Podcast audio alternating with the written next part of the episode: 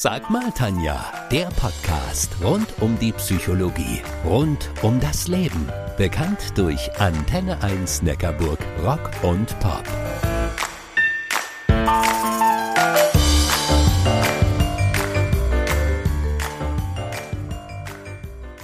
In der Ruhe liegt die Kraft. Diesen Spruch hört man immer wieder. Das Sprichwort ist eine Grundaussage, dass ausreichend Zeit wichtig für den Erfolg einer Sache ist. Also ein Synonym für gut Ding braucht Weile. Vor allem die Krankenkassen und Gesundheitstrainer legen den Fokus aber noch ein wenig anders. Sie sagen, es braucht Phasen der Ruhe um genügend Energie für den Alltag zu haben. Uns allen ist ja klar, Ruhe braucht jeder, spätestens abends, wenn wir ins Bett gehen.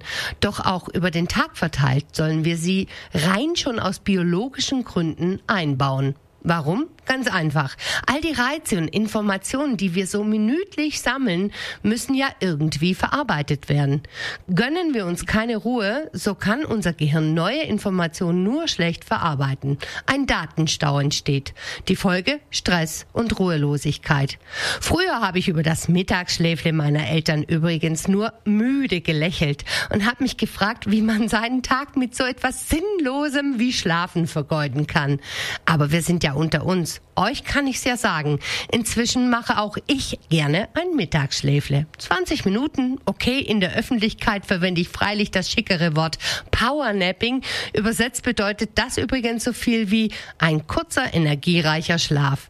Gemeint ist damit allerdings kein richtiges Einschlafen. Es ist eher so ein kurzzeitiges Wegnicken. Ein richtiger Powernap dauert auch nur wenige Minuten. Australische Studien sagen, damit ein solcher Schlaf wirklich erholsam ist, braucht es mindestens sechs, aber nicht mehr als zehn Minuten. Boah, was bin ich froh, dass europäische Forscher das ein wenig anders sehen. Die meinen, 20 bis 30 Minuten haben eine ähnliche positive Wirkung. Am besten um die Mittagszeit, so zwischen 12 und 14 Uhr, denn da sinkt unser Energielevel ab. In der Tretmühle des Lebens sind Momente der Ruhe eine echte Wohltat.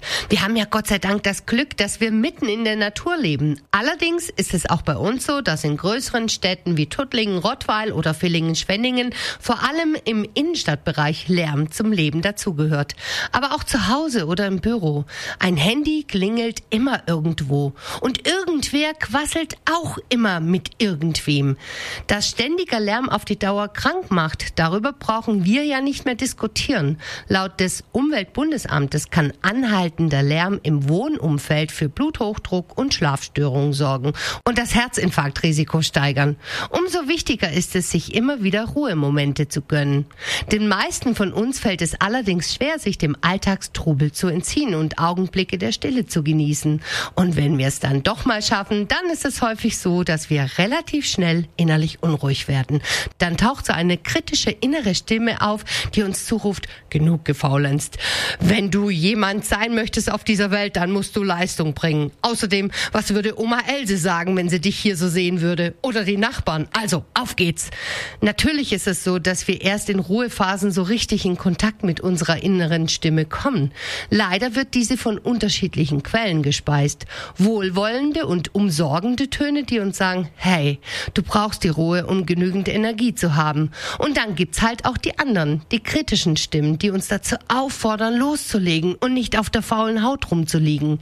In der Psychologie gehen wir davon aus, dass wir Menschen unterschiedliche sogenannte innere Anteile haben, die teilweise miteinander konkurrieren. Da hilft nur eins, denjenigen, der uns die Ruhe nicht erlaubt, zu identifizieren und ihn zu widerlegen, weil Fakten gegen diesen gibt es genügend. Als Psychologin kann ich nur sagen, so wie du deinen Tag beginnst, so wird er sich in aller Regel fortsetzen. Einige von euch kennen das sicherlich auch. Der Wecker klingelt, aufstehen, schnell noch einen Kaffee zubereiten, ein schnelles Frühstück, wenn überhaupt, noch ein paar Kleinigkeiten im Haushalt, im Nebenbei erledigen und dann zur Arbeit hetzen in der Hoffnung, dass alles dort gut läuft. Ganz ehrlich, wenn der Tag schon so durchgetaktet beginnt, ist es schwer, auf eventuelle Hindernisse mit Ruhe und Gelassenheit zu reagieren. Eine coole Möglichkeit ist, dass ihr euch eine Morgenroutine zulegt, die genug Zeit lässt, im Sitzen zu frühstücken und in Ruhe Kaffee zu trinken. Okay, das bedeutet durchaus etwas früher aufstehen. Ein bewusster Start in den Tag. Sowohl euer Geist als auch euer Körper werden es euch danken. Wie eine Morgenroutine aussehen kann, das sollte zu euren Bedürfnissen passen. Auf jeden Fall solltet ihr ein gutes und entspanntes Gefühl bekommen und den Start in den Tag so einfach und stressfrei wie möglich gestalten. Meine Morgenroutine, die ich seit vielen Jahren so mache und für die ich in der Tat etwas früher aufstehe, sieht wie folgt aus. 5.30 Uhr der Wecker klingelt. 5.38 Uhr der erste leckere Cappuccino mit einer goldenen Crema weckt meine Sinne und schenkt mir das Gefühl eines Kurzurlaubs in Bella Italia. Diesen genieße ich in meinem großen Ohrensessel. Kein Handy weit und breit, nur der Cappuccino und ich. Und dann denke ich an den vor mir liegenden Tag und wann ich mir eine Pause zwischendrin einbauen kann und wie ich diese gestalten möchte. Powernapping oder doch lieber ein Spaziergang? Tja, und dann, dann beginnt ab 6 Uhr der alltägliche Wahnsinn.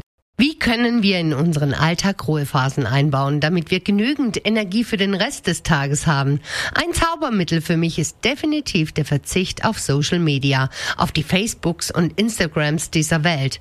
Wenn du es nicht schaffst, dein Handy mal für zwei bis drei Stunden zur Seite zu legen, dann solltest du ernsthaft darüber nachdenken, ob du vielleicht eine kleine Sucht entwickelt hast. Probier es einfach mal aus.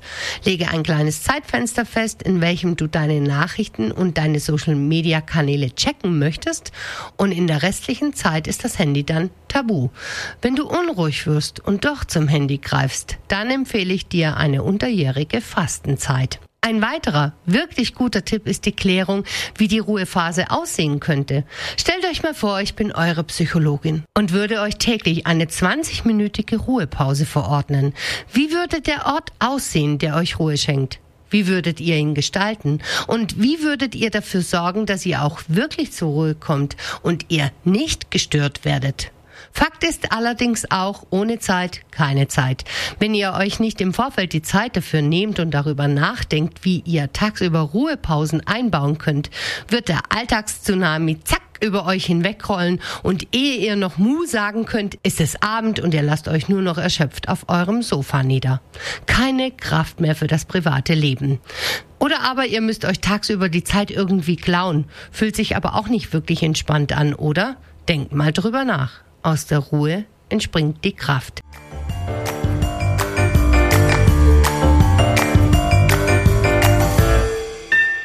Das war Sag mal Tanja, der Podcast rund um die Psychologie, rund um das Leben. Bekannt durch Antenne 1 Neckarburg, Rock und Pop.